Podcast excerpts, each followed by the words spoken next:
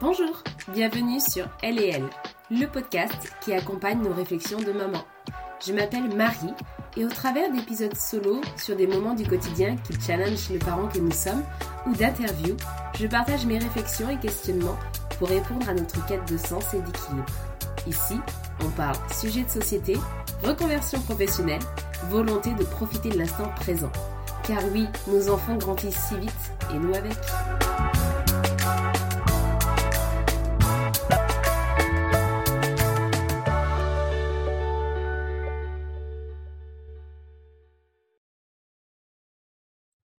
Bonjour Anne-Sophie. Bonjour. Je suis très contente de, te recevoir aujourd'hui, de pouvoir échanger avec toi. Pour euh, les auditeurs qui ne te connaissent pas, qui es-tu? Alors euh, moi aussi je suis très euh, très contente que tu, que tu m'as invitée pour ton podcast. Donc je m'appelle Anne-Sophie Bram, j'ai 39 ans, je suis autrice. bon j'ai aussi un autre métier dans la vie, je suis, je suis enseignante. Et donc j'ai écrit quatre romans jusqu'à présent. Le premier, je l'ai écrit quand j'avais 17 ans, il s'appelle Respire. Il a été adapté au cinéma par Mélanie Laurent. Ensuite, il y a eu Le Carnaval des monstres, euh, Notre vie antérieure, publié chez Fayard. Et le dernier, donc il est paru il y a deux ans, ça s'appelle Que rien ne tremble et euh, ça évoque la question de la maternité. Donc, euh, entre autres, la dépression du postpartum et le burn-out, que des sujets réjouissants. Voilà. Quand j'ai écrit ce livre, c'est vrai que ça a ouvert plein de portes. Ça m'a permis de, rencontrer euh, beaucoup d'autres femmes, d'autres mères qui ont, qui ont traversé ce que j'ai traversé. Moi-même aussi, j'ai découvert d'autres femmes, d'autres autrices qui ont parlé de, de, la maternité et je me suis rendu compte que c'était un sujet euh, politique, hein, la maternité, c'était, un, sujet féministe. Voilà, il y a quelques mois, on m'a proposé de, euh, de participer à un ouvrage collectif sur la maternité. Donc, ça s'appelle Mère sans filtre. C'est sorti aux éditions Solar au mois de mars. Euh, c'est un ouvrage donc, dirigé par Camille Abbaye. On retrouve des textes comme euh, ceux de Dilana Weisman, euh, de Julia Carninon. Donc vraiment, je suis très très fière, très honorée d'avoir pu participer à, ce livre. Et alors, d'où est venue l'idée de ce livre, Que rien ne tremble? Tu nous en as un petit peu parlé là, mais voilà, d'où est venue la jeunesse du projet? Alors, que rien ne tremble. Donc, quand ma première fille est née en 2012, j'ai traversé voilà, une dépression du postpartum. À l'époque, en 2012, c'était un sujet euh, beaucoup moins, euh, comment dire, euh, beaucoup plus tabou qu'à l'heure actuelle. Bon, déjà, moi, j'étais pas sur les réseaux sociaux, mais je pense que même si j'étais sur les réseaux sociaux, je pense pas que on en parlait beaucoup en 2012. En tout cas, moi, ça m'est tombé dessus vraiment. Enfin, c'était une grosse, grosse claque, et au point où, quand je, quand j'ai voulu en parler, comprendre ce qui m'arrivait, enfin, même même le personnel médical était assez impuissant.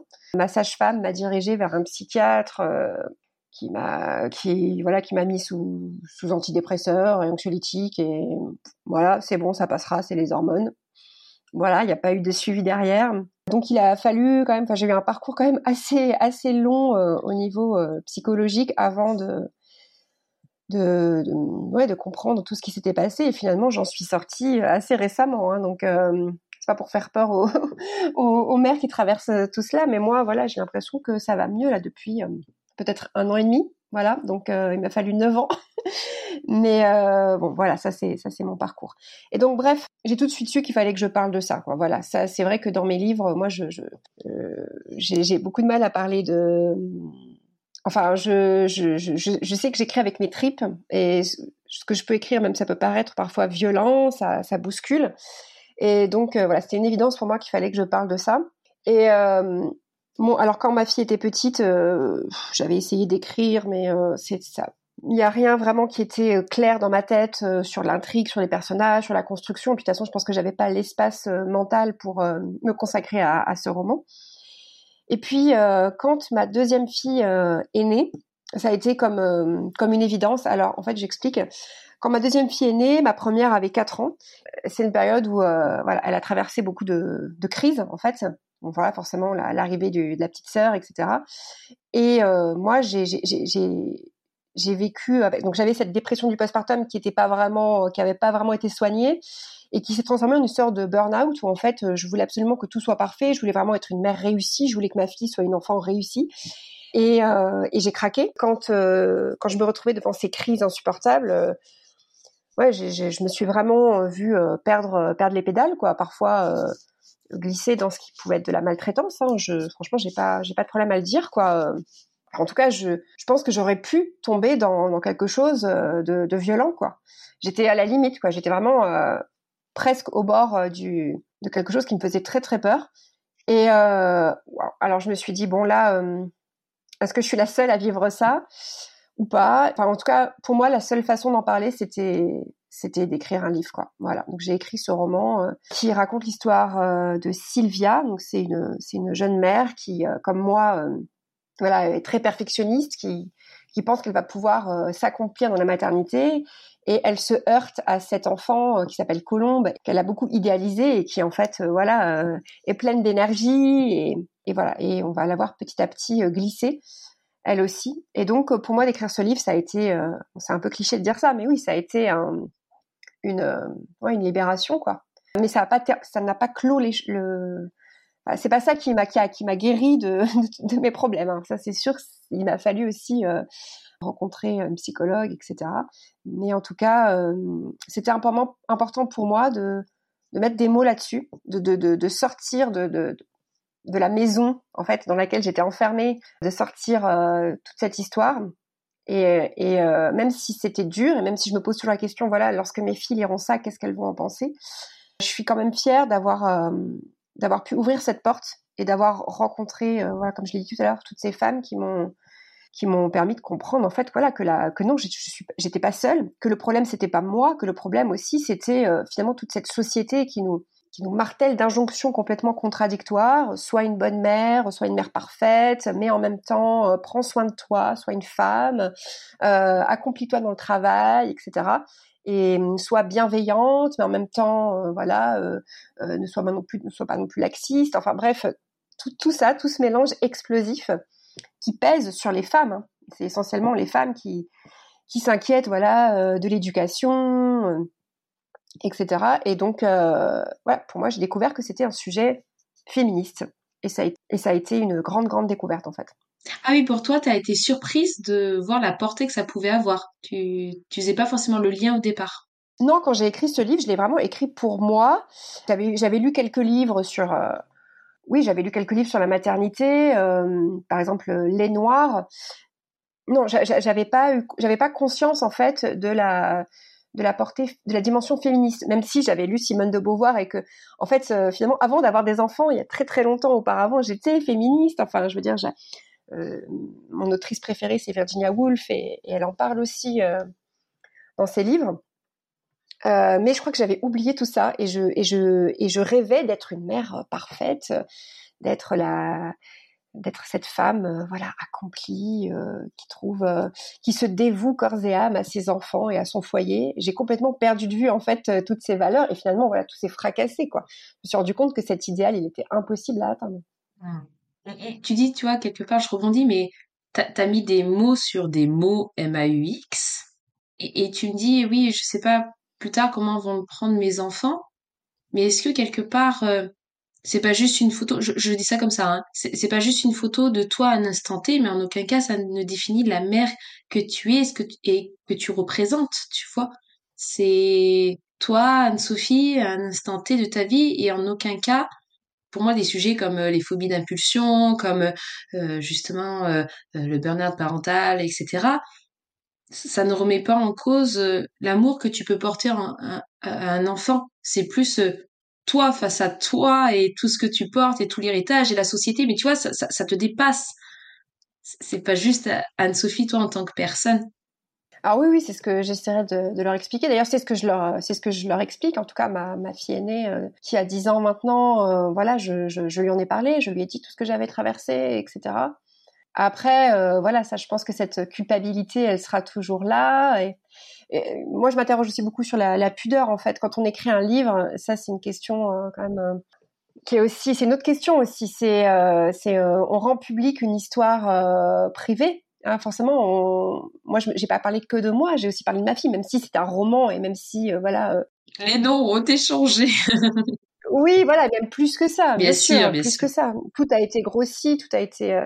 Mais voilà, est-ce qu'un jour elle, elle me dira pas, bah oui, mais là tu m'as volé un petit peu euh, une part de, moi-même, une part de, mon, de mon histoire et euh, voilà, c'est des questions que je me pose. Voilà, ça m'interroge pour plus tard. Et, mais je pense que voilà, il fallait que je le fasse de toute façon. Après, voilà, elle me reproche, elle me reprochera sûrement plein de choses. En tous les cas, quoi que tu fasses, on te reprochera quelque chose. C'est inévitable. voilà. De toute façon, et je pense que j'ai agi. Euh... En tout cas, cette découverte du féminisme aussi, ça m'a aussi euh, allégé d'un poids parce que euh, je me dis finalement c'est aussi pour elles plus tard, pour elles, pour mes filles plus tard. Voilà, le jour où elles voudront être mères, si elles si elles veulent être mères déjà, elles n'ont aucune obligation si elles deviennent mères un, jour, qu'elles sachent aussi euh, les combats qu'on a qu'on mène, qu'on a menés, euh, et voilà toutes ces toutes ces questions euh, qu'on s'est posées, et voilà peut-être qu'il restera quelque chose de ça quoi quand elles seront mères à leur tour. Et c'est un beau cadeau. Je trouve c'est un beau cadeau. Et toi, enfant, est-ce que tu voulais devenir mère? Est-ce que tu t'imaginais, maman Quelle image tu avais de, la maternité? Alors, c'est intéressant comme question parce que moi, quand j'étais quand j'étais enfant, on disait plutôt que j'étais un garçon manqué, une expression que bien sûr je déteste. Et moi, je préférais, euh, moi, j'adorais jouer, enfin, me construire des cabanes, etc. Et j'avais ma meilleure amie qui, elle, était, euh, voilà, là, tout de suite se projetait dans, voilà, dans la, enfin, qui, avait des, poupons, etc. Et donc c'est vrai qu'on jouait, euh, on jouait à ça toutes les deux. Et elle, voilà, on avait acheté le même, la même poupée à, Noël, c'était dans les années 80. Et la sienne était toujours dans un état impeccable. Et la mienne, au bout de, trois jours, elle était complètement hirsute. Enfin, elle marchait plus, etc. et donc, euh, ouais, pour moi, la maternité, c'était. Euh, et, d'ailleurs, je me souviens aussi qu'on me disait, euh, on me disait tout le temps quand, quand j'étais petite et que je faisais, j'avais un tempérament vraiment. Je faisais pas mal de crises, etc. Moi aussi. Et, et on me disait, oui, tu verras quand tu seras mère tu, si, tu as une enfant qui est comme toi, tu verras, etc. Et donc, ouais, ça me donnait pas trop envie euh, d'être mère. Non, c'est venu, euh, la maternité, c'est venu, euh, c'est un désir qui est venu bien, bien plus tard. moi, j'imaginais que je, vivrais une vie d'aventure, que peut-être éventuellement je me, je me caserais vers, vers, la, quarantaine et que sur un coup de tête, peut-être que j'aurais un enfant. Finalement, c'est pas du tout ça qui s'est passé. Alors, il est venu quand le désir d'enfant? Bah, la première fois que j'ai rencontré, bah, que j'ai aimé un, un, homme en fait, hein, j'avais euh, 21 ans. Bah, j'étais, très jeune bien sûr, mais je, je, je, je, voulais pas un enfant à 21 ans. Mais en tout cas, c'est là que je me suis dit euh, que j'étais tellement heureuse en fait que je, je m'imaginais. Voilà, je m'imaginais euh, voilà ce, ce, ce, cette complétude, cette euh, cette bulle de bonheur. Voilà. Euh. Et puis bien sûr, les années passant je me suis dit, oula, vite, faut que je me dépêche, sinon un jour, ça sera trop tard, etc. Et puis bon, quand j'ai rencontré mon, mon, mon mari, euh, voilà, c'était une évidence pour nous deux. Lui, il était déjà euh, papa et euh, donc en fait tout de suite dans notre couple, forcément, la parentalité, voilà, elle s'est faite d'elle-même et c'était c'était une évidence, voilà, que, que je voulais que je voulais des enfants. Et je crois aussi que comme j'avais aussi un sentiment un peu d'échec, alors je vais expliquer, je vais m'expliquer je l'ai dit, j'ai dit tout à l'heure que je voulais, je, quand j'étais plus jeune, je, je, je, me rêvais un peu euh, aventurière, etc. Ou en tout cas, je me voyais vraiment euh, romancière ou intellectuelle, etc. Bon alors, c'est vrai que j'ai publié des romans, mais euh, j'ai pas eu le succès forcément. Euh, enfin, j'ai pas eu la vie que, que j'imaginais. Finalement, très vite, je me suis rangée, j'ai fait des études, je suis devenue prof de lettres. J'ai eu une petite vie bien rangée et je me suis dit bon bah je n'aurais jamais cette vie, euh, cette vie trépidante, euh, sulfureuse. Et ben donc euh, une manière pour moi de, de réussir, c'est, un peu terrible hein, ce que je dis, hein, mais c'était de, de voilà de devenir mère et de devenir une mère réussie et que mes enfants soient réussis. Voilà, c'était ça. Bon évidemment, je, je, suis vraiment largement revenue de cette idée, mais c'était aussi une façon ouais d'accomplir mon destin quoi. Quelque part, puis comme cocher une case, tu vois, dire L'étape d'après, c'est faire ça. Donc, euh, je coche la case sans savoir vraiment qu'est-ce qu'il y a derrière. Mm. Ah oui, cocher la case, tout à fait, c'était ça. Pour, euh, pour avoir la validation. Voilà. J'ai peut-être pas été euh, une, je suis pas, pas devenue une grande intellectuelle, une grande romancière, mais au moins, voilà, je suis, je suis devenue une mère de famille. J'ai une belle maison, j'ai, enfin, j'ai pas, j'ai pas une belle maison, j'ai un bel appartement, j'ai, euh, j'ai, euh, j'ai, euh, j'ai un bon mari, j'ai, voilà, des enfants sages. Et, et, et, là, la question que je me pose, c'est quand tu dis mon mari avait déjà une enfant, est-ce que ça, ça a pu jouer, tu vois, quelque part, j'en sais rien, mais se dire t'es déjà passé par là, donc pour moi c'est nouveau, mais quelque part toi tu sais comment ça va se passer, donc euh, c'est rassurant. Ou au contraire, ah bah non, t'as déjà eu un enfant et j'aurais aimé qu'on vive tout ça la première fois ensemble. Alors c'est un peu particulier parce que euh, bon l'histoire de mon mari c'est un petit peu euh, particulier. En fait, quand je l'ai rencontré, quand je l'ai rencontré, en fait son ex compagne était enceinte. Alors, mais elle l'avait, c'est elle qui était partie, c'est elle qui voulait faire un enfant toute seule. Donc j'explique parce que quand je raconte cette histoire, souvent on se dit ah oui tu as brisé. Euh... Moi je suis pas une briseuse de ménage. De jugement, franchement aucun jugement. Voilà, merci. Donc euh, quand euh, quand sa fille est née, j'étais j'étais là, j'étais présente avec lui, enfin pas pas dans la salle bien sûr, mais dire euh, d'ailleurs il était pas il a, il a pas pu être présent non plus parce qu'il n'a pas été prévenu. En tout cas, j'ai traversé tout cela avec lui. C'était très très fort. Ça a vraiment euh, soudé notre couple parce que lui, il a dû euh, se battre un peu pour euh, bah, pour avoir le droit de voir sa fille. En fait, il a dû voilà, ça a vraiment pas été évident pour lui de, trouver cette légitimité. Et donc cette, cette petite fille, on, on la voyait pas souvent au début. Hein. D'ailleurs, maintenant, on la voit un week-end sur deux et la moitié des vacances. Mais quand elle était tout bébé, on la voyait encore moins. Et c'est vrai qu'on a on a tâtonné ensemble. On a on a, on a vécu des nuits compliquées ensemble. Et c'est vrai que ça nous a rendus euh, plus forts. Et on s'est dit, euh, bah voilà, on va, continuer ça et on va vivre cette expérience-là tous les deux et, pleinement. Enfin voilà, on va, avoir un enfant. Et finalement, ça s'est passé très très différemment aussi parce que euh, notre fille, euh, notre fille aînée, elle, a aussi un tempérament très très différent de la, fille de, ma belle-fille. Les conditions, bien sûr, étaient différentes, mais euh, voilà. Et comment tu as vécu ta grossesse? Quand tu as su que tu allais être maman? Alors, ce qui est très étrange, c'est que j'avais aucun symptôme. Enfin, voilà, j'ai su très très vite que j'étais enceinte, j'avais fait le test et tout, mais vraiment, j'ai eu aucun symptôme. moi, je m'attendais vraiment à sentir tout un bouleversement et bah en fait non et je sentais pas, enfin, je, me sentais pas enceinte. Je me sentais pas enceinte, c'était très perturbant. Et euh, bien sûr, après, mon ventre a, ventre a grossi, et puis ça s'est très très bien passé. Vraiment, j'ai eu aucun problème médical au niveau de la grossesse, sauf voilà ce sentiment un peu d'étrangeté et qui grandissait au fur et à mesure. Et plus les mois passaient, et plus je me disais, mais mon Dieu, je vais, je vais bientôt traverser le miroir, quoi. Il y aura plus de retour en arrière possible. Et je pense qu'il y avait déjà des signes avant-coureurs en fait de ma de ma dépression du postpartum à ce moment-là. Et aussi, euh, on est plusieurs amis à avoir été enceintes en même temps. Des amis qui ont eu des, grossesses euh, difficiles avec des, problèmes euh, médicaux. Moi, j'avais aucun problème de santé. J'ai accouché vraiment, mais c'était, c'est passé comme une lettre à la poste. Enfin, vraiment, aucun problème. Et je me suis dit, mais en fait, j'ai aucune raison de me plaindre, quoi. Voilà, je vais pas me plaindre, mais mes, copines, elles vivent des choses bien plus graves. Moi, tout va bien, tout va bien, donc voilà. Et en fait, non, rien, ça n'allait pas non plus. Et euh, ça aussi, c'était euh, c'était difficile de mettre des mots. Et je pense que c'est ça qui a été le plus difficile. C'est ça qui est le plus terrible quand on vit une dépression du postpartum, c'est que voilà, on a tout pour être heureuse. On fait, on a fait exactement euh, voilà ce que la société attendait de nous.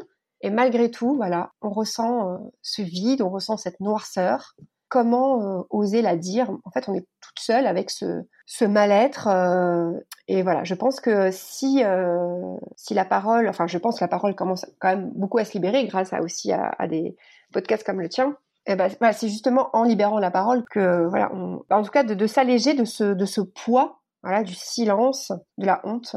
Non, c'est pas une honte de vivre une dépression du postpartum, et c'est pas parce qu'on fait une dépression qu'on va ruiner la vie de notre enfant ou qu'on va être une mauvaise mère, hein, pas du tout. Exactement. Et oui, puis je trouve qu'il y a aussi, euh, pendant toute la grossesse, on te demande toi comment tu vas, on s'intéresse énormément à toi. Et le jour où ton bébé naît, en, quel, en une fraction de seconde, tu switches et tu passes numéro 2. Alors après, bon, tu te dis, ok, c'est normal que les gens te disent, bah, comment va ton bébé, etc. Mais rarement, on demande, euh, et toi, comment ça va? Et toi, comment t'as vécu ton accouchement? Et toi, comment tu te remets? Et même le papa, alors le papa peut-être encore moins que la maman, mais c'est comme si tu d'un coup tu passais euh, oui, numéro 2, et, ça peut être hyper déstabilisant parce que toi, tout à coup, tu te trouves, enfin, tu as la charge mentale d'un enfant à temps plein qui est pas, autant les mammifères, ils ont un enfant, je sais pas, une vache, la vache, elle se relève tout de suite et elle commence déjà à garbader. Toi, ton enfant, si t'es pas là, malheureusement, il, il peut pas survivre. Donc d'un coup, tu, te sens responsable d'un enfant et pour autant, tu passes un second plan comme si on te disait, c'est bon, maintenant t'es passé dans la case mère, donc euh, c'est bon, tu maîtrises et débrouille-toi et t'as la charge de cet enfant et tu dois gérer, parce que t'as pas le choix. T'as pas le choix. Oui, c'est ça, ouais, ouais. c'est vraiment ce que j'ai ressenti. Et, et, en plus, voilà, aussi le, le, corps, quoi. Quand, tant qu'on est enceinte, moi je me souviens quand j'étais enceinte, j'avais l'impression vraiment de rayonner, je me sentais belle. Puis tout d'un coup, j'étais une espèce de, de créatures flasques. ouais, ouais, c'est ça. Mais Avec le ventre qui tombe, la totale. moi, j'avais, j'avais, j'avais vaguement conscience que j'allais pas forcément rentrer dans mes jeans tout de suite après, après l'accouchement, mais je, je pensais pas que ça prendrait autant de temps aussi que le temps que le corps retrouve, euh, reprenne ses marques après après la naissance, bah forcément quand on voit les les stars qui euh, qui, qui accouchent et qui un mois plus tard ont des, des tablettes de chocolat sur les abdos, euh, voilà, ça ça n'arrange pas les choses. Oui, ce sentiment d'être tout à coup invisible, invisible et et surtout pas le droit de se plaindre. Moi, la première fois que j'ai parlé de de mon mal-être à mes parents, euh, la, leur réaction, bon, alors, bien sûr, maintenant, depuis, ils ont compris, ils ont lu mes livres, etc. Mais euh, la première réaction, c'était oh non, t'es encore en train de te plaindre, quoi. Voilà, pourri gâté par la vie, et euh, voilà. J'avais l'impression d'être comme euh, cette petite fille qui a reçu un, une poupée et qui finalement après euh, n'en veut plus. Voilà, c'est ça. C'était réduit à ça, et, et ça a été très violent, ouais, très violent. Oui, limite, t'es immature, tu vois. Genre, euh, ça y est, maintenant, t'es devenue maman, euh, t'as pas le droit de raisonner comme ah ça. Oui, t'as voulu un gosse, maintenant t'assumes. D'ailleurs, combien de fois on entend cette phrase, enfin, qui est absurde. Ou même d'autres parents, tu sais, qui te disent euh, Ah, tu galères la nuit, dors pas. Ah, bah ouais, hein, tu vois, nous, ça a été pareil. Tu sais, quelque chose comme dire Moi, j'ai galéré, donc toi, tu vas galérer moi ça a été compliqué, donc toi ça va être compliqué. Et c'est un passage obligatoire et c'est comme ça, t'as pas le droit de te plaindre. Et puis en plus, t'en as, ils arrivent pas à avoir d'enfants, il y en a, ils y arrivent pas, il y en a, ils ont des grossesses compliquées, donc euh, euh, t'as pas le droit. Oui, c'est ça. Et euh, livre, lire le livre de d'Ilana Weisman, euh, c'est notre postpartum, ça m'a beaucoup aidé aussi parce qu'en fait, euh, on n'enlève rien aux femmes qui malheureusement voilà sont stériles ou ont des parcours difficiles. En fait, on ne leur enlève rien. Et et c'est une façon de nous mettre en, rivalité les unes aux autres aussi, de, de dire tout ça. Alors qu'au contraire, au contraire. Voilà, tout ça, ça nous appartient. Ça nous appartient, c'est à nous. Et, et en fait, c'est ça, toutes ces formules écran. En fait, oui, euh, oui, ça va passer, ou ah bah oui, tu galères, bah c'est comme ça, ou bah, toutes ces formules toutes faites sont des formules écran bah, qui nous empêchent de, de, de, de vivre, de, de ressentir ce qu'on ressent et qui est parfaitement légitime en fait. Tout à fait. Et personne n'a à se comparer avec une autre personne parce que ce qu'on ressent, c'est propre à notre histoire, à notre vécu et ça nous appartient. Et d'une personne à l'autre, ça peut être totalement différent et c'est pas pour autant que c'est pas viable, tu vois, ou c'est pas ok. Et à partir de quand tu, tu as toi commencé à comprendre qu'il y avait quelque chose qui n'allait pas? Quand tu avais ta fille, est-ce que ça a été dès que sortie de la maternité ou ça s'est un peu plus étalé dans le temps? Parce qu'au début, tu peux dire, bon, bah allez, c'est, je viens juste d'accoucher, c'est normal, il y a beaucoup d'émotions, quand est-ce que tu as senti qu'il y avait quelque chose qui était peut-être pas, alors j'aime pas le mot pas normal parce que c'est normal, euh, quelque chose qui était différent? Avant la naissance, euh, j'ai commencé à quand même avoir des, des, sérieuses angoisses. Quand ma fille est née, alors j'ai vraiment euh, ressenti un bonheur vraiment intense de la sentir sur moi pour la première fois. C'était vraiment un moment très très fort. le premier jour, elle a beaucoup dormi, donc c'était ça c'était bien. je la regardais, etc. J'étais, j'étais un peu fascinée, un peu étourdie. Et puis voilà, c'est la, bah, c'est la première nuit en fait. La première nuit à la maternité où là, euh, bah, mon mari est parti. Il est rentré chez lui pour dormir, pour se reposer. Bon, de toute façon, à la maternité, il n'y avait pas possibilité euh, de, pour lui de dormir. Hein, donc, euh... mais c'est pas normal. Tu viens juste d'avoir un enfant, justement. Il faudrait qu'il soit là. Enfin, faut, faut, que les parents. Soient... Moi, ça me, ça me rend folle, ça. Ça, ça me ouais, rend ouais, folle. la question, c'est même Comment pas tu peux les dire au père, va-t'en mais ah ouais, mais c'est énorme. Ouais, voilà, c'est ça. C'était bon, bah toi, va te reposer, allez. Et là, en fait, la porte s'est refermée. Et là, j'étais dans un comme dans un tunnel, quoi. Je me suis dit là, ça y est, ça va durer toute la nuit. Je suis seule avec elle. Et là, qu'est-ce qui va se passer? Et effectivement, bah, c'était la fameuse nuit de Java où euh, là, elle a commencé à pleurer. J'essayais d'allaiter, mais alors, c'était euh, la galère totale. Euh, en plus, on m'avait répété ne lui donne pas de mauvaises habitudes, laisse-la dormir dans son berceau, sinon après c'est fini pour toi. Et alors que à la maternité, enfin les sages-femmes me disaient, bah justement, vous pouvez faire du cododo pour l'allaitement, etc. Moi, je comprenais rien. Enfin, je me disais, mais non, je vais l'étouffer, et puis je vais lui donner une mauvaise habitude. Donc, je savais pas du tout quoi faire. S'il fallait que je la garde avec moi, s'il fallait que je la mette dans le, dans le berceau. Donc, c'était, euh, comme je disais tout à l'heure, voilà, des injonctions contradictoires. Alors la pire de toutes, c'est fais-toi confiance. Mais moi, je me faisais pas du tout confiance en fait. C'était, moi, j'aurais confié. Déjà moi, j'ai pas confiance. Alors comment tu veux faire Oui, c'est ça. Moi, j'aurais confié mon bébé à n'importe qui d'autre qu'à moi, quoi. C'était, Donc ouais, cette nuit, ça a été vraiment la nuit inaugurale. D'ailleurs, il y a eu un, événement, euh, un événement, un petit événement euh, au cours de cette nuit. J'avais un verre d'eau que j'ai que j'ai fait tomber et euh, quand j'ai quand j'ai allumé la lumière, il y avait donc évidemment il s'était brisé en mille morceaux. Il y avait un éclat de verre grand, enfin de quelques centimètres sur la joue de mon bébé quoi. C'était enfin c'était atroce et là c'est là que j'ai commencé en fait ouais j'ai j'ai j'ai appelé tout de suite euh, les sages-femmes de garde et j'ai j'ai pleuré en me disant mais voilà mais je mais suis pas capable de la mettre en sécurité quoi. Euh, ça y est je suis suis pas à la hauteur. Enfin vraiment c'était le ce, geste cette maladresse était symbolique en fait de mon incapacité à m'occuper d'elle. Et puis après le lendemain bon j'ai décidé d'arrêter euh, d'allaiter parce que vraiment je j'y arrivais pas. Donc après évidemment je me sentais coupable. Et tout ça ça s'est accumulé ça s'est accumulé et puis voilà, c'était la solitude. Vraiment, c'est ça. Mon mari, il a repris le travail quasiment après, enfin tout de suite après, quoi. Euh. Et voilà, la porte se refermait et, euh, et ces longues journées, seule avec elle, je savais pas quoi faire, je savais pas si je devais lui parler. Je me souviens qu'elle avait trois jours et je, je lui mettais des hochets alors que on comprenait rien, quoi. elle ne voyait, même, pas. même pas. mais je, je me disais, euh, il faut que, faut que je la stimule, etc. Mais, j'étais pas taude, j'étais malhabile et et puis les nuits étaient atroces, évidemment. Effectivement, euh, on l'a su après, mais elle avait un reflux. Ça a été euh, diagnostiqué très tardivement parce qu'elle prenait du poids et bon bah oui voilà, elle pleurait la nuit, donc euh, bon bah c'est bon, elle fait juste, elle a juste des petites coliques quoi. Et on a été voir des, enfin quand on a été voir les, les médecins, les pédiatres, bon la courbe de poids est bonne, tout va bien. Jusqu'à ce qu'un jour, donc elle avait deux mois, et là là j'ai vraiment j'ai senti que les digues étaient vraiment en train de céder quoi. Il y a tout qui craquait. Et euh, là, j'ai dit à dit à mon mari, écoute, là, je te la laisse. Je te la laisse. Tu, moi, je vais, je pars là. Et je suis allée donc, euh, je voulais aller voir ma, ma sage-femme parce que je savais pas vers qui me tourner. Ma sage-femme n'était pas là ce jour-là, donc je suis retournée à la maternité. Et là, on m'a regardé avec des yeux, mais qu'est-ce que vous faites là? Vous n'êtes pas enceinte? Je dis non, non, j'ai accouché il y a deux mois et ça va pas du tout et j'arrête pas de pleurer. Et euh, voilà, il n'y avait pas de psy pour m'accueillir ni quoi que ce soit. Donc, euh, c'était un peu ubuesque hein, comme scène. Euh, on m'a donné le numéro d'une directrice de crèche. Alors, je suis allée euh, voir une directrice de crèche euh, qui m'a accueillie dans son bureau. Puis je pleurais, je pleurais. Puis elle était là, oui, alors je sais pas trop quoi faire pour vous. ça va aller.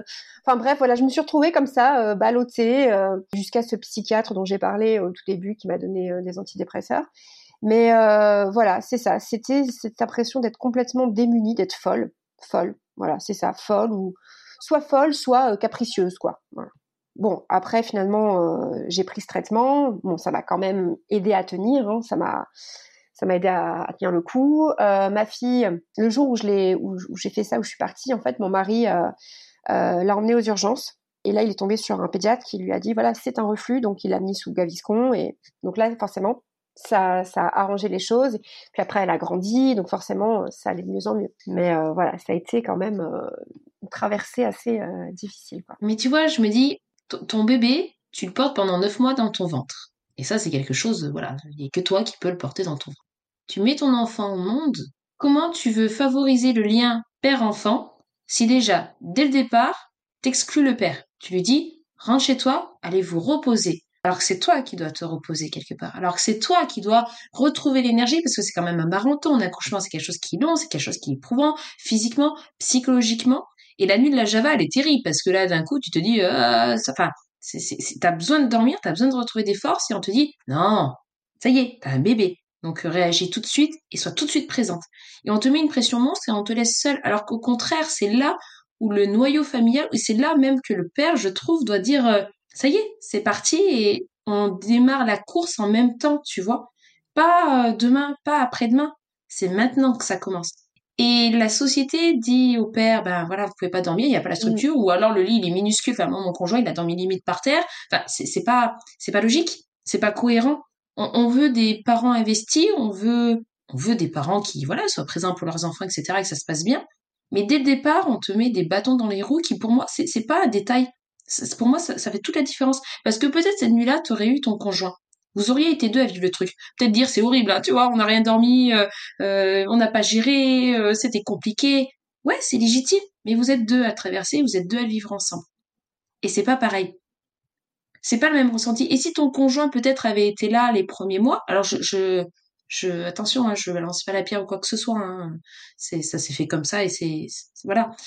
Mais tu te dis, si on avait pu peut-être vivre ça à deux, parce que ce que tu vis, c'est totalement légitime, c'est totalement humain, parce qu'encore une fois, tu es submergé par un enfant qui vient d'arriver et, tu veux faire de ton mieux, parce que c'est ça, tu veux faire au mieux, mais tu te retrouves complètement diminué, parce que du jour au lendemain, on t'a, préparé pendant la grossesse, on t'a donné des cours de préparation à l'accouchement, par contre, on t'a pas dit ce qui allait se passer après. Moi, la nuit, la Java, personne ne l'avait dit, personne m'avait prévenu. Personne m'avait dit que moi, pareil, ma fille, elle avait des reflux internes. Et on l'a pas vu, c'est une copine qui l'a vu, alors qu'on a vu plein de spécialistes et personne n'a été capable de le voir. Tu te dis, mais, mais je, c'est quoi le souci, quoi? Personne m'a donné de manuel, t'as plein de livres sur le sujet, t'as plein d'avis, mais personne, alors on te dit, oui, écoute-toi, toi. Ouais, enfin, t'es gentil, mais je, veux juste faire au mieux, en fait. Donc, il y a un moment, euh, comment on fait? Et je sais pas, toi, si t'as vu la différence avec ta deuxième grossesse, ou la deuxième grossesse, t'es peut-être plus éclairée, t'as peut-être plus d'avis, enfin, t'es plus renseigné alors que la première, on te pousse dans le vide, on dit débrouille-toi quoi, ma cocotte. Et limite, ça doit être naturel, et puis t'as ton instinct maternel. Alors ça, c'est la carte, c'est Joker, c'est genre, vas-y, c'est ton instinct maternel. Écoute-toi. Mm. Et puis le côté sacrificiel aussi. Hein. Je pense que, enfin, moi, j'ai, je viens d'une famille où les femmes, les mères sont des, sont des, sont des héroïnes, hein, sont des, des mères sacrificielles. Enfin, vraiment, ça a bercé toute, euh, toute, toute ma vie, toute mon enfance des mères, des grands-mères, des arrière-grands-mères euh, qui ont vécu, euh, voilà, qui ont, qui ont tout porté à bout de bras. Et, euh, et oui, c'est ce côté-là aussi, quoi. Sacrifie-toi. Et je pense que dans, je me souviens plus exactement comment ça s'est passé, pourquoi mon mari, est, enfin, quand mon mari est, est parti le soir. Euh, voilà, déjà, je pense qu'il y avait plusieurs raisons. Il n'y avait pas, il y avait pas de place. C'était comme ça. Et puis, mais je pense en fait qu'il y avait peut-être un côté. Non, mais vas-y, repose-toi, repose-toi. Euh, et voilà, moi, moi, je prends sur moi. Voilà, c'est ça. Moi, maintenant, ça y est, je suis mère. Allez, hop, je vais. Euh, je suis la mère avec un grand M, quoi. Je suis aussi la mère de mon mari. Allez, repose-toi. Hmm. Voilà. Et euh, oui, c'est ça. Oui. Et, et alors, pour rebondir à ce que tu disais, oui, le Ma deuxième grossesse, elle était beaucoup plus euh, beaucoup plus fluide aussi. Euh. Alors, j'avais peur de revivre ce que j'avais vécu, mais là, euh, pour le coup, j'ai été voir les bonnes personnes. En plus, j'avais changé de région et je suis tombée vraiment sur des vraiment des, une sage-femme formidable. J'avais anticipé, donc à la maternité, j'ai pu même parler à une, une psy. Et puis, je m'étais aussi renseignée sur l'allaitement d'une autre manière, donc j'ai pu allaiter ma deuxième, ce qui était vraiment, ce qui comptait vraiment pour moi de de pouvoir le faire. Bon, après si j'avais pas pu le faire, euh, je pense que je l'aurais vécu autrement aussi. Mais euh, oui, c'était beaucoup, plus fluide. Après, euh, là où ça a été difficile, c'était que j'avais la, la grande qui traversait un moment euh, compliqué aussi, plein d'émotions, et, et c'était de nouveau voilà la solitude de gérer deux enfants, d'être, euh, de penser aux horaires d'école euh, et en même temps le bébé, etc. Et ouais, c'est un autre stress encore. La charge mentale, plus plus plus. Ah ouais, la charge mentale, plus plus plus, ouais. Mm. Et mais pendant ta première grossesse, t'as repris de travail au bout de combien de mois? Normalement, j'étais censée reprendre au bout de deux mois, mais comme j'ai fait, euh, comme j'ai, fait une dépression, euh, euh, j'ai eu un arrêt, une prolongation de peut-être un mois, quelque chose comme ça. Donc ouais, j'ai repris le travail. Elle avait trois, trois ou quatre mois, quelque chose comme ça. Et, et, comment tu l'as vécu la reprise du travail? Est-ce que pour toi c'était quelque chose de positif? Ou au contraire ça a été, tu vois, très ambivalent pour toi? Comment tu l'as vécu? Bon, je crois que je crois que j'étais contente de reprendre le travail et de, et de laisser ma fille chez la nounou. Euh, franchement, j'ai j'ai pas honte de le dire. Vraiment, c'était c'était bien pour moi. Voilà. Non, non, j'ai pas eu j'ai pas eu de difficultés particulières euh, par rapport euh, au travail. Alors, je suis enseignante, donc euh, comment dire, c'est aussi plus simple dans le sens où il y a il y a pas d'enjeu de, carrière ou il y a pas quelqu'un qui a pris mon poste, etc voilà, ça c'est vrai que tout cet aspect-là, je n'ai pas eu à le, à le gérer. Et le fait justement toi, tu reprends une activité, est-ce que ça t'a conforté dans ta maternité? Tu vois, dans le sens où tu te dis, euh, la journée, je la vois pas, mais le soir, euh, voilà, je, suis disposée à dire, euh, là, je m'en occupe. Parce que je trouve que quand tu, toute une journée, tu as un enfant, t'as pas de moment où tu te dis, je peux penser à moi pour mieux rebondir, tu vois, genre, je vais faire une balade, je, sors une heure, mais quand je reviens, c'est bon, je, je, tu je suis allée courir, ou je suis allée faire ce que tu veux, et après, je me sens un peu mieux. Est-ce que pour toi, ça a été le cas quand tu as repris le travail? Oui, oui, c'est ça. En fait, moi, je me suis rendu compte que j'étais pas du tout faite pour, euh, être euh, femme au foyer et que j'avais besoin d'une stimulation euh, intellectuelle. oui, c'était nécessaire. Et des, moments de solitude, en fait. Ça, c'est impératif, en fait. Hein. J'ai besoin de, recharger les batteries aussi dans mon travail d'autrice, en fait je, je m'en suis rendu compte aussi plus tard où j'avais besoin de cette, de cette respiration euh, pour, pour écrire aussi. Donc oui, oui, ça c'est évident que je, ça m'a fait beaucoup de bien en fait, ouais, de, de retrouver une activité. Et tu as pu en parler autour de toi de ce que tu vis, hormis le psychiatre? Est-ce que tu as été entendu dans ton entourage? Est-ce que même ton conjoint, est-ce que voilà, tu t'es sentie comprise? Oui, alors pour mon par mon conjoint, oui, complètement. Il m'a toujours vraiment soutenue dans tout ce que j'ai traversé. Il a toujours été bienveillant et il m'a jamais jugé par rapport à ça. Et euh, les amis, bah, ça a été un peu compliqué parce que euh, elles, aussi, elles traversaient des, moments difficiles. La meilleure amie dont je parlais, euh, mon amie d'enfance qui s'était construite dans la maternité, elle, au contraire, voilà, elle a eu des, des, difficultés à avoir un enfant et donc c'est vrai que ça, ça nous a éloignés, même définitivement puisqu'on se voit plus du tout. Et voilà, ça a fait, ça a fait bouger les lignes. Mais voilà, c'est plus tard finalement que j'ai rencontré des personnes avec qui vraiment on discutait. Je pense qu'à l'époque, en 2012-2013, euh, c'était encore un sujet. Euh, c'était pas un sujet d'actualité, quoi. C'était pas. Euh, c'était c'était un truc de bonne femme, quoi. Voilà. Et puis c'était c'était voilà oh, dépression du postpartum. Enfin voilà, c'était limite elle est folle ou oh mon dieu elle va son enfant va avoir des traumatismes.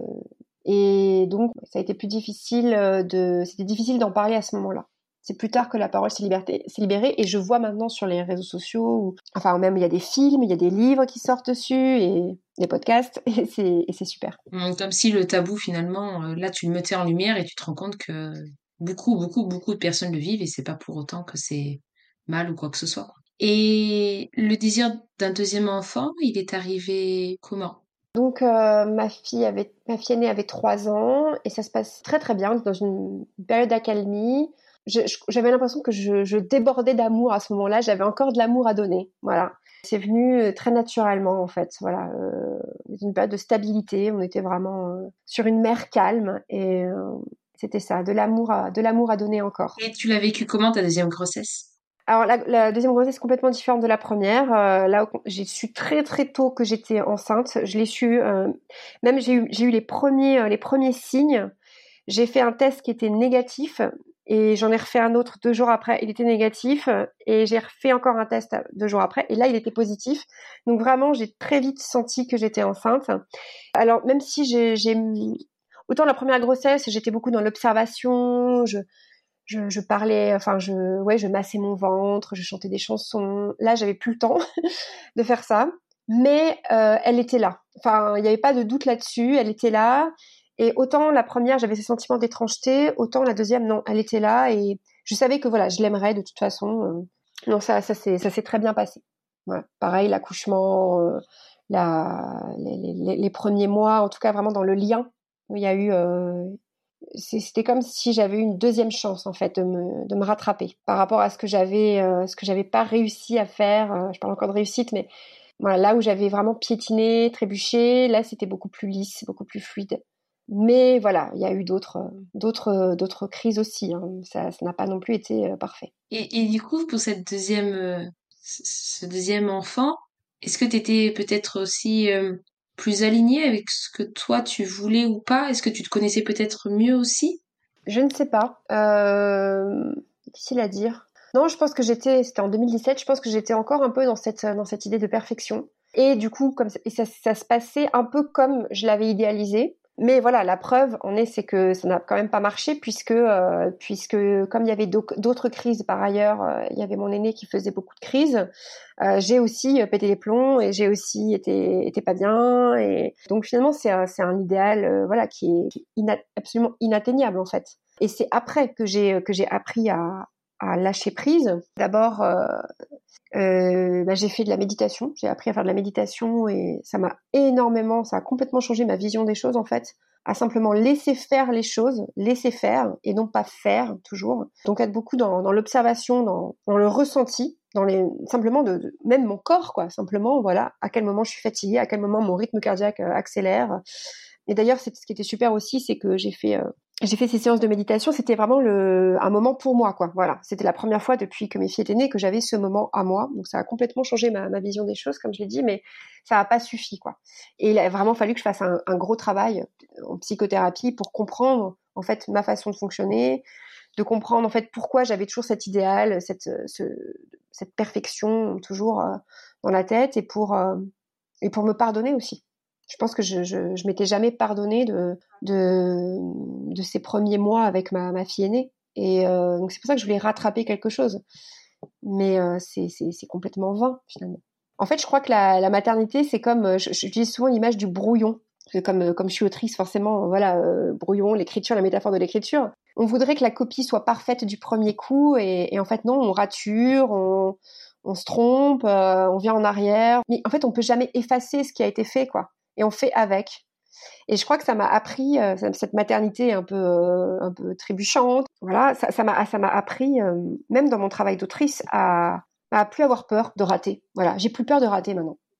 J'ai plus peur. J'ai plus peur de, de, de j'ai plus peur de faire des pas de côté. J'ai plus peur de me planter. J'ai plus peur de tout ça. Voilà, vraiment. Toi, tu peux te dire quelque part, est-ce que ça fait pas partie du processus justement de se tromper, de c'est comme un gamin quand il commence à marcher, au début il tombe, il se relève, il retombe et il n'y arrive pas, mais pour au final y arriver, c'est comme dans l'apprentissage, c'est comme dans tout.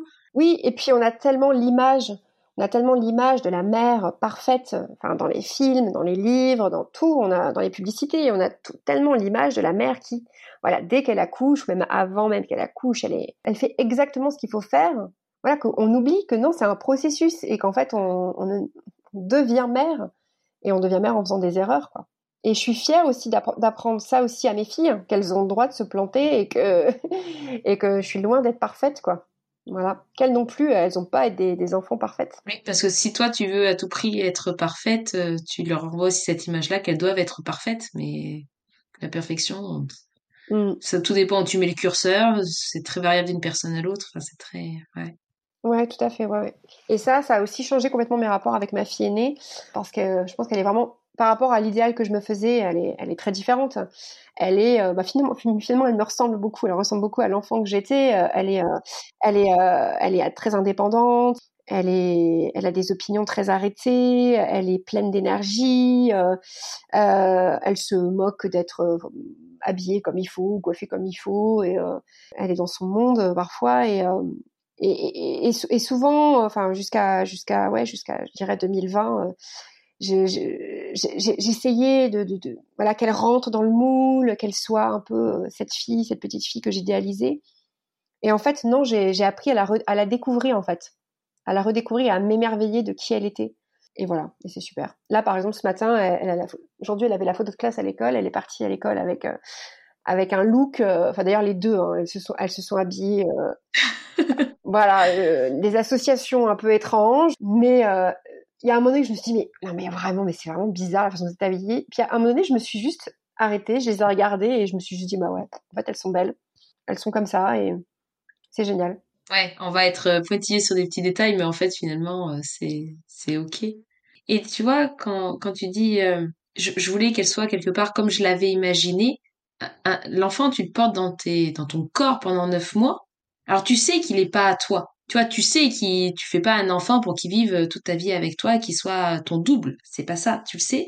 Et pourtant, je pense qu'inconsciemment, quand t'as un bébé, surtout, ben ouais, les deux premières années, enfin la première année surtout, t'as tellement, tu, mets, t'appuies sur le bouton pause, quoi. T'es hors du temps, les nuits elles sont hachées, enfin, tu, tu, vis un truc euh, hors du temps.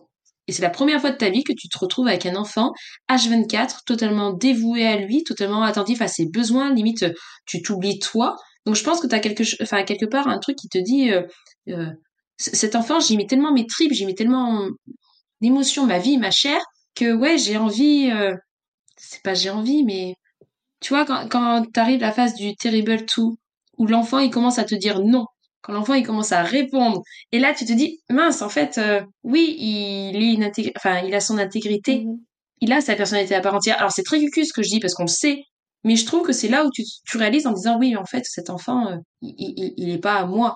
Il est capable là de me dire non et de me regarder droit dans les yeux en disant écoute, ce que tu dis, t'es gentil, mais je m'en fiche. Ça fait bizarre ça. Et tu vois, je trouve ça vient gratter en toi des trucs où tu te dis euh, ah ouais, en fait, euh, il est pas comme moi. Il est pas d'accord avec moi. Il veut pas faire comme moi.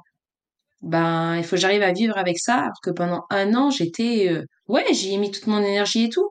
Et, et c'est ok, je dis pas que l'enfant il doit pas faire ça, hein, tu vois, ça, ça, fait partie du processus. Et là, tu vois, tu me dis à 5 ans maintenant, mes filles sont peut-être plus grandes et je suis passée dans autre chose, ça fait partie des étapes de la vie. Oui. Mais quand tu le vis, c'est c'est pas cool. la phase du terrible tout, c'est dur à vivre. je sais pas comment tu l'as vécu toi. Ah oui, oui.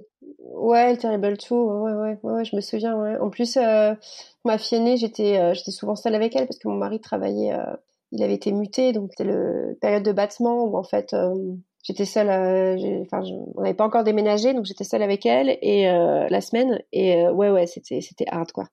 Je me souviens en plus, c'est la, c'est l'année où elle, elle est souvent tombée malade, elle refusait de prendre les médicaments, ah ouais. donc ouais ça a été euh, ça a été terrible. Le total. Ouais, la totale. Mais en même temps, c'est aussi une période euh, extraordinaire quand ils ont deux ans, quoi. Ils commencent à parler, ils sont, euh, c'est fascinant, quoi, aussi. Hein. Franchement, j'ai parfois j'ai des bouffées comme ça de, de nostalgie et de, de, de, cette période-là, parce que là actuellement, ce que je, ce que je traverse aussi, c'est qu'elles grandissent. Alors c'est beaucoup plus cool, hein, franchement. Enfin, maintenant, on peut les emmener où on veut, il n'y a plus de problème de sommeil. bon, bien sûr, de temps en temps, il y a des crises, hein, mais je veux dire, voilà, on peut dialoguer avec elles, etc.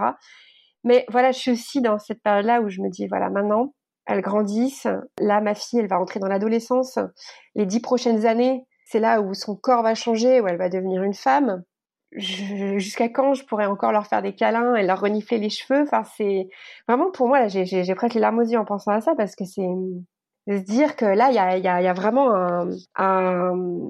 Ouais, y a une transition qui se fait et euh, cette prise de conscience un peu tragique, c'est peut-être un peu fort tragique, mais c'est ça, c'est l'idée que le, temps passe. et, et, voilà. Et non, elles, elles, elles, elles ne m'appartiennent pas. Et c'est beau et mmh. c'est triste en même temps. Mmh. Et c'est fou parce que quand ils sont tout petits, c'est vrai ce que tu dis. Et, c'est marrant parce que quand ils sont tout petits, t'as mmh. limite envie que ça passe cette période. Tu vois, où il est hyper dépendant de toi, il faut, bah, voilà, préparer le repas, le toucher, tout préparer. Et avec le postpartum, en plus, la difficulté que c'est, etc. Et pour autant, tu me dis que tu es nostalgique de certaines périodes. Euh. Oui, en fait, je regrette de pas m'être assez émerveillée, tu vois. Enfin, je, si, je pense que je me suis euh, émerveillée, mais mais pas assez, je pense. Enfin voilà, tout ça, ça a été aussi parasité par par la par la par la dépression évidemment, par la fatigue. Et euh, oui, si je pouvais m'émerveiller, bon, je le ferai quand je serai grand-mère, si je suis grand-mère un jour. ça c'est l'avantage. Et puis surtout aussi, euh, là, euh, ce, qui, ce, qui, me questionne aussi, c'est elles, là, elles sont en train de grandir, elles vont grandir. Elles commencent à, voilà, ma fille est née, ma belle-fille est une ado, là, ça y est, et, euh, et voilà, et moi, je vais avoir 40 ans, et voilà, j'aurai plus d'enfants. Euh, voilà, c'est, c'est, une autre, on est à un autre endroit, là, un autre endroit de la vie. Un autre chapitre de vie. Ouais. Mmh, un autre chapitre, ouais. Mmh. Et tu te souviens de ton esprit quand ta grande était petite? Est-ce que tu euh, avais hâte qu'elle grandisse en disant euh, je, vais sortir de ce tunnel, tu vois, je cette phase-là compliquée, euh, ça va se terminer vivement que ça arrive? Ou pas du tout, au contraire, t'essayes malgré tout de profiter et de t'émerveiller, comme tu dis, de chaque instant? Ouais, je pense un peu des deux, quoi. Ouais, un peu des deux. Ouais, ça dépend des moments, quoi. Forcément, hein, quand tu passes des nuits sans dormir, t'as hâte que ça se termine. Mais non, il y a quand même des moments qui sont qui sont merveilleux, quoi il y, y, avait des moments, il y a encore des moments où je les regarde et où j'ai ce sentiment qu'elles me manquent déjà. Elles sont là, elles sont avec moi, je les câline. Ah ouais? Mais elles me manquent déjà parce que je sais que voilà, ça va se terminer, qu'elles vont qu'elles vont partir, qu'un jour je pourrai plus, euh, comme je disais, les, les tenir dans mes bras. Et ouais, j'essaie de j'essaie de retenir ça et de me dire voilà, ça c'est le moment présent quoi. Voilà, ça c'est ça c'est là, ça existe et il y a rien qui peut me l'enlever. Hmm. Ouais, cette ambivalence un peu. Et, ta deuxième, tu l'as perçue différemment? Est-ce que tu t'es dit à ce moment-là, tu vois, c'est peut-être mon dernier bébé? Alors, je sais pas si tu le savais ou pas à ce moment-là, mais est-ce que tu l'as vécu différemment? Bah, on était dans le, dans le, bah là, la charge mentale et la, la, la gestion du quotidien euh, de deux enfants, voire trois enfants parfois à la maison, fait que oui, j'ai l'impression d'avoir moins profité, de m'être moins émerveillée. Euh, et puis j'ai pris conscience, euh, oui, j'ai pas tout de suite pris conscience que ce serait mon dernier enfant parce que je m'étais, je m'étais laissé une porte finalement bon, que j'ai que j'ai fermé mais euh, c'est plus maintenant que je, me rends compte voilà. Je la vois là elle va, elle va rentrer au CP là bientôt et je voilà ça y est j'ai conscience que là il a c'est fini j'emmènerai plus jamais un enfant en maternelle. Sauf quand je serai grand-mère mais voilà ça cette phase là elle est terminée. Et ouais ouais c'est ok. Ouais c'est ok. Il y a plein de choses encore qui vont qui nous attendent et euh, voilà ça va être beau aussi quoi pour toi ça a été quoi les, les injonctions euh, les plus difficiles que tu as pu euh, traverser et comment tu as fait pour y faire face à ces injonctions-là, passer au-dessus? Euh, ben, moi, je, vais, je parlerai beaucoup de l'éducation bienveillante parce que euh, ça, ça m'a fait beaucoup de mal en fait. Ouais, quand, quand j'attendais ma deuxième fille, donc ma première, elle avait 4 ans. Bah, comme j'étais en congé maternité, j'avais un peu le temps. J'ai lu pas mal de, de bouquins sur, sur ça. Et là, je me suis dit, ah, mais mince, je fais, je fais pas du tout, on fait pas du tout comme il faut. Euh, non, il faut surtout pas les punir, il faut surtout pas, faut surtout pas créer, enfin, faut surtout pas dire non, faut surtout pas. Et donc, je me suis, euh, je me suis laissée embarquer là-dedans, et forcément, bah, la culpabilité euh, tout le temps, l'impression de mal faire. Et vraiment, c'est coriace, hein, parce que franchement, j'ai mis plusieurs années à, à réaliser euh, que j'étais, bah, que, ça me convenait surtout pas, quoi. Euh, bien sûr, enfin, je veux dire, je, je, c'est une évidence. Hein, je suis d'accord que je, je prône pas l'éducation, euh, une éducation comme des années 50, évidemment. Enfin, je, c'est une évidence qu'il faut être bienveillant avec son enfant. Enfin, voilà. Mais en tout cas, cette injonction à toujours euh, rester calme, voilà, rester calme, se mettre à la hauteur de son enfant, euh, peser chacun de ses mots. Bon, ça, c'était impossible, impossible en fait. Et euh, après, moi, j'ai une personnalité aussi euh, explosive. Hein. Je, suis comme ça. Euh, je sais que c'est pas. Enfin voilà, ça dérange, ça dérange un petit peu, surtout pour une femme. Mais j'ai tendance à apprendre beaucoup sur moi, à, puis à ne pas m'écouter. Et puis à un moment donné, ça explose. Et quand ça explose, oui, je peux être, je peux dire des choses très méchantes en fait. Je peux dire des choses très méchantes. Et, et, et là, la culpabilité, elle est, maxi elle est au maximum parce que je me disais bah oui, euh, j'ai pas fait comme il fallait. Euh, je là, je, je, vais traumatiser mon, mon enfant. Je je vais euh, je vais endommager son cortex préfrontal. Euh, et voilà, ça a été très difficile de me de me débarrasser de, de tout ça. Je pense que ça fait beaucoup de mal à beaucoup de mères. alors, il y a, évidemment, il y a des parents à qui ça convient très bien parce que peut-être il y a des enfants à qui ça convient très bien. Mais moi, ma fille aînée, clairement pas le type d'éducation qui lui convient ou qui nous convenait. Pas du tout. Ah, puis t'as la théorie, t'as la pratique, et encore une fois, euh, je pense éducation bienveillante, euh, tu peux très vite avoir des dérives comme tout modèle éducatif, hein, de, toute façon. Mais en soi, euh, si tu prends toi à la lettre, si toi tu t'y reconnais pas là-dedans et t'es pas aligné avec ça, comment tu peux le faire avec ton enfant? Tout le monde n'est pas hyper calme, tout le monde n'est pas zen, tout le monde le soir quand il rentre du travail n'est pas disposé à se mettre à hauteur d'enfant en disant qu'est-ce qu'il y a, qu'est-ce que tu ressens ma chérie, ah oui ça te fait comme ça et tout ça. Ben non. Et souvent, en plus, je trouve qu'on se le fait pas soi-même. Si, nous-mêmes, on n'est pas, tu vois, comment tu, peux être bienveillant avec ton enfant si toi-même, tu l'es pas avec toi? Ouais, ouais, complètement. Ah bah oui, oui, complètement, c'est ça. Et c'est pour ça que je trouve ce, enfin, je trouve que l'éducation positive, évidemment, il y a eu beaucoup de dérives et euh, au détriment des femmes aussi, bah voilà, qui, qui ont déjà tendance à culpabiliser et à, à rentrer dans, dans un moule pour euh, pour se pour se conformer aux attentes de la société. Et euh, voilà, c'est c'est vraiment délétère. Hein. Et moi, ma fille, euh, j'ai beaucoup, euh, voilà, je passais beaucoup de temps à parler avec elle. Et en fait, au bout d'un moment, ça devenait la négociation. Ah oui, et je ne m'en sortais plus, en fait. Je ne m'en sortais plus. Mais là, tous les bénéfices qu'ils peuvent te dire, si c'est pour au final passer une heure à discuter avec ton enfant. Euh... Oui, c'est ça, ouais. Ouais, et, et, et je voyais qu'elle euh, qu'elle en profitait, en fait, hein, euh, vraiment. Donc, c'était, non, c'était plus possible. À un moment donné, il fallait, Ouais, il fallait, il fallait remettre des limites. Alors bien sûr, hein, je cautionne pas les les, les, les, gifles, la violence ou quoi que ce soit. Hein, c'est pas ça du tout. Mais, mais voilà, parfois ça arrive, ça arrive, ça arrive de péter les plombs. Et euh, oui, alors j'ai sûrement peut-être endommagé son cortex préfrontal. Et encore, j'en sais rien. Ça reste à prouver. Mais j'ai fait au mieux. Euh, j'ai fait avec ce que j'étais. Et, et je pense que par ailleurs, je lui ai offert euh, plein d'autres choses, quoi. Enfin, quand il quand il faut l'écouter, je l'écoute. Je, lui offre de l'amour, je, lui dis que je l'aime, je voilà, encore une fois, j'essaye de j'essaye de de dire stop à cette espèce de, de, juge, d'inquisiteur qu'il y a dans ma tête et qui me dit toujours attends tu fais pas assez bien, tu, tu n'es pas assez euh, tu n'es pas assez bienveillante, tu n'es pas assez présente, tu n'es pas tu ne l'aimes pas comme il faut. Et donc vraiment c'est un vrai travail hein, parce qu'il est toujours là aux aguets prêt à me sauter euh, à la gorge euh, mais j'essaye de, là maintenant, de lui dire maintenant, tu te tais. Ce que je fais, c'est déjà bien. Donc, euh, je fais ce que je peux. Voilà, c'est ça. Je fais ce que je peux et euh, mmh. dans dans la société dans laquelle on est, c'est déjà pas évident comme ça. Donc euh, voilà. Oui. Puis c'est ça va au-delà de toi, quoi. Il y a plein de choses qui se jouent derrière aussi. Et, et je trouve aussi c'est la vertu euh, des excuses. Enfin, on n'a pas à être un parent parfait. Et oui, des fois, nous aussi, on a un trop plein. Et oui, des fois, ben, on est en colère ou quoi que ce soit. Euh, ça n'empêche pas derrière, tu peux aller voir ton enfant en disant, ben là, en fait, juste, euh, j'avais pas envie, quoi. Et j'étais pas ok. Et, c'est comme ça. Et comme quand ton enfant, des fois aussi, euh, il s'énerve, il a pas un comportement approprié, ben, dire, ouais, ce que t'as fait, c'était pas bien. On, on, est humain et ce qu'il voit, c'est juste un parent qui fait comme il peut, mais qui essaye de faire au mieux. Et c'est peut-être ça le plus important, tu vois. Dire, J'essaie juste de faire au mieux. Oui, c'est ça. Ouais. Parent parfait, ça n'existe pas. Euh, peut-être qu'il y a des choses que mes parents ont fait et j'ai pas envie de faire pareil. Donc ça, là-dessus, je suis attachée. Par contre, sur d'autres choses, je ferai pas bien. Et toi, peut-être que toi, quand tu seras mère, peut-être que tu voudras au contraire faire pareil ou pas du tout faire différemment. Bah, c'est comme ça, quoi. Oui, voilà, c'est ça, c'est le droit, euh, le droit à l'erreur, le droit, euh, le droit au, à l'imperfection. Mm. Et ça, je pense que c'est une très belle leçon qu'on peut leur, leur, donner, quoi. À nos filles, à nos filles surtout. Pourquoi tu dis à, nos filles bien sûr, mais... Pourquoi à nos filles? Bah parce que je pense qu'il y a une telle pression sur les filles, quoi. Je pense beaucoup. Ça a joué pour toi dans ton éducation, enfin dans l'éducation que tu as pu leur donner d'avoir des filles? Est-ce que tu penses que si tu aurais eu un garçon, ça aurait été différent? Pas du tout. Pour toi, le sexe n'a pas joué. Ah oui, je pense que j'aurais eu un, j'aurais eu un, moi j'aurais eu un garçon, j'en aurais fait un.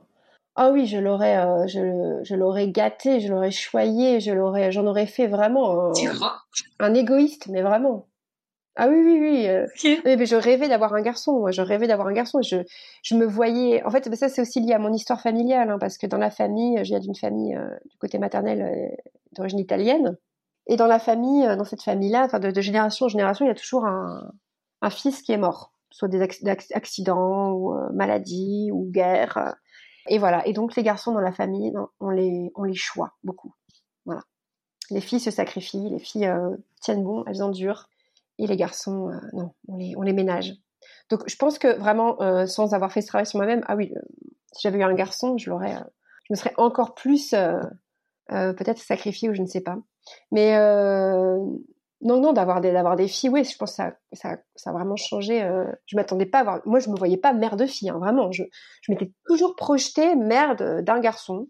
Et bah non, finalement, euh, à la maison, il y a, y a parfois il y a trois filles. Enfin, quand il y a ma belle-fille qui est là, et, c'est super en fait. Je suis super contente. Je les vois en plus. Euh, non, non, je suis super fière euh, de, de, de, de qui elles sont et, et, et des valeurs aussi que qu'on leur donne, leur disant qu'elles ont le droit d'être exactement qui elles veulent et euh, ça, c'est ça, c'est ça, c'est génial. Mmh, mmh, mmh. Mais c'est vrai que les attentes, euh, enfin moi, en tout cas, c'est comme ça que je l'ai vécu. Je pense qu'aujourd'hui, ça change, mais euh, heureusement. Mais moi, en tant que fille, en tant que femme, des injonctions à la féminité, à la maternité, à être sage, à être docile, oui, c'est terrible, quoi. Et puis le transgénérationnel aussi, il joue beaucoup. Ah oui. Le transgénérationnel a un poids de dingue. Ah, énormément. Ouais, ouais, c'est ça. Donc si je peux les libérer de ça, franchement, voilà, je serais contente. Et ça, ça a changé la relation que tu avais toi avec ta mère, le fait d'être mère de fille? Tu vois, de dire maintenant je sais ce que tu as vécu et moi-même je le vis? Mmh. Oui, alors effectivement, oui, oui. Euh, dans la famille, euh, dans ma famille, ouais, ma mère, euh, j'ai souvent des souvenirs de ma mère épuisée, fatiguée, etc. Et, et de mon père et de mon frère et de même moi aussi, lui disant mais arrête de te plaindre oh c'est bon, euh, etc. Et donc non, plus jamais je, je dirais ça. voilà, plus jamais je dirais ça. Oui, effectivement, je pense que je, maintenant je vois les choses complètement différemment. Ouais, ça c'est sûr. En tout cas, c'est sûr, j'ai un regard plus, beaucoup plus indulgent. Si, si tu veux bien, je vais lire un passage de ton livre, moi qui m'a, ouais, qui m'a vraiment touchée. Tu dis, euh, mon enfant exigeait de moi que je sois à elle tout entière, quand je n'avais envie que d'une chose, m'échapper. La vérité, c'est que j'avais peur d'elle, peur de l'inconnu qu'elle était, peur du jugement qu'elle poserait sur moi. Si minuscule fut-elle, comme si, contrairement à moi qui ne savais rien d'elle, elle connaissait déjà tout de moi et de mes failles. Et je trouve que c'est très... Euh, c'est ce qu'on disait tout à l'heure, tu portes cet enfant et en fait tu le connais pas cet enfant. Oui, c'est ça, c'est vraiment l'inquiétante étrangeté, quoi. Mm. C'est, la parfaite définition de l'inquiétante étrangeté. Il est là, il est en toi, mais et en même temps il est tellement... C'est un alien, quoi. voilà, c'est l'autre dans toute sa splendeur. Hein. Puis t'as un côté hyper ingrat aussi, parce que tu vois, t'as un enfant, tu le connais pas, mais tu dois le connaître, tu dois apprendre à le connaître, tu dois l'accompagner dans sa vie, tu dois lui donner la main et l'aider à grandir, mais tu le connais pas cet enfant-là. Il t'appartient pas, il est pas toi, il sera quelqu'un à part entière. Quand t'as plusieurs enfants, tu le vois, quoi. Oui, et, surtout quand tu découvres que voilà, il a pas les mêmes goûts que toi, euh, que, il partage pas forcément les mêmes centres d'intérêt que toi c'est vrai que moi, avec ma, ma fille aînée, elle est plus, elle a plus d'atomes crochus avec euh, avec son père. Euh, voilà, c'est plus euh, c'est plus une matheuse, une scientifique. elle aime bien l'univers des jeux vidéo, des mangas. Alors impossible de lui faire lire un roman. Ah mince. Voilà, ouais, ouais, ouais. Bon après, il y, a sans doute aussi une forme d'opposition, hein. mais mais voilà, ça aussi c'est beau, c'est d'aimer quelqu'un justement parce qu'il est différent de toi parce que finalement c'est très narcissique hein, sinon enfin, il y a quelque chose de très narcissique avec ma fille, euh, ma, dernière fille qui elle est plus, euh, voilà, elle a plus les, mêmes centres d'intérêt que moi. Enfin, Euh, voilà, elle est, plus, elle est plus artistique, quoi. Elle a plus une personnalité artistique. Donc oui, c'est vrai qu'il y a un côté narcissique. Ah oui, euh, elle me ressemble, etc. Mais je trouve ça aussi très très beau euh, de, de, de, regarder ma fille aînée euh, se, plonger dans, quelque chose moi qui m'intéresse pas du tout et de la regarder et me dire bah ouais, voilà, c'est, elle est autre. J'ai, fabriqué euh, une personnalité complètement différente de la mienne. Et, euh, et ouais, où est-ce que ça va l'emmener? C'est super en fait. Ouais, c'est, c'est beau. Merci beaucoup Anne-Sophie. Bah, merci à toi, merci Marie Aurore de m'avoir invitée. C'était très sympa de pouvoir euh, parler de tout ça, euh, de parler de parentalité, de maternité, ça m'a fait beaucoup de bien aussi. Si ce podcast vous a plu, n'hésitez pas à le noter, à le relayer, ça soutient énormément le projet. Et vous pouvez aussi me suivre sur les réseaux sociaux, elle et elle, le podcast. À très bientôt!